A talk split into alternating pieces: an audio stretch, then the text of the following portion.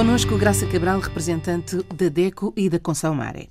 Graça, o que é que quer dizer o direito à livre escolha? Ora, é um direito fundamental do consumidor e que é válido em todos os países. O consumidor tem direito à informação, estamos sempre a falar disso, mas tem o direito de escolher livremente.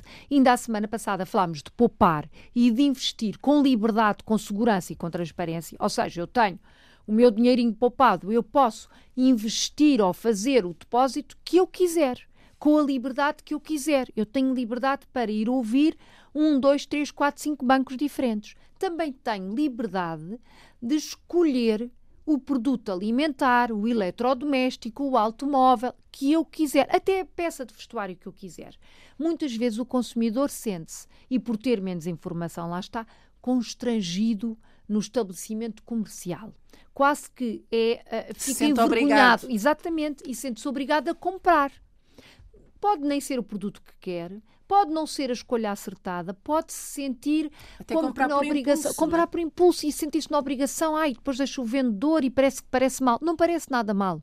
O consumidor tem o direito à livre escolha e ao livre acesso. Eu tenho direito a aceder ao que o mercado dispõe e, obviamente, os mercados uh, africanos não têm a variedade de, de outros, mas têm outro tipo de produtos em grande variedade e eu, consumidor, tenho liberdade de aceder a esses produtos todos e de os escolher. Eu posso escolher enfim, porque quero cometer uma loucura, um produto mais caro, mas tenho o direito de procurar em várias lojas. Ou posso, por uma questão monetária, escolher um mais barato, mas tenho o direito de ir ver em várias lojas, ou vários mercados, ou vários, várias exposições. O consumidor, mesmo que tenha um poder económico mais baixo, portanto tenha mais dificuldades, nunca se deve sentir constrangido, obrigado, intimidado, intimidado a comprar naquela loja.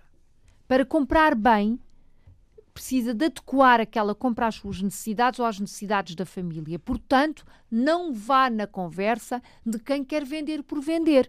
E isto depois leva às famosas práticas comerciais desleais ou vendas agressivas. Eu estou a comprar um produto ou um serviço que não quero, que não preciso e que muitas vezes nem posso utilizar. É o famoso caso que já falámos aqui tantas vezes de comprar um telemóvel para zonas onde não há rede telecomunicações, ou comprar um serviço de eletricidade em zonas onde ainda não há acesso a esse serviço. Isto é muito aplicável aos países africanos que estão, enfim, a crescer, que são jovens democracias, que já têm os seus quadros legais preparados, mas onde o consumidor ainda é o elo mais fraco. Aliás, o consumidor é sempre o elo mais fraco, mas nestas situações é ainda mais pressionado a fazer a vontade de quem, neste caso, vende um produto ou, ou, ou, está a vender um serviço. E não se deve sentir nessa obrigação ao consumidor. Uma vez mais, deve recorrer à ajuda das associações, associações de consumidores. de consumidores, com certeza. Uma situação de uh, dúvida. De dúvida. Ou comprou e agora não,